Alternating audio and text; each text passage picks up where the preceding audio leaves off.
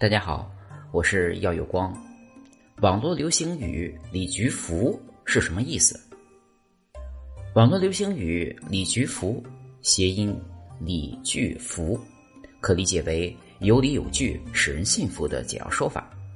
通常情况，“李菊福”三个字的出处是因为被网友谐音戏谑为“有理有据、令人信服”之意。李菊福是李一吧原创名词，常见于百度贴吧与各大论坛，甚至经常有人会直接将李菊福解释为李毅的菊花不幸福。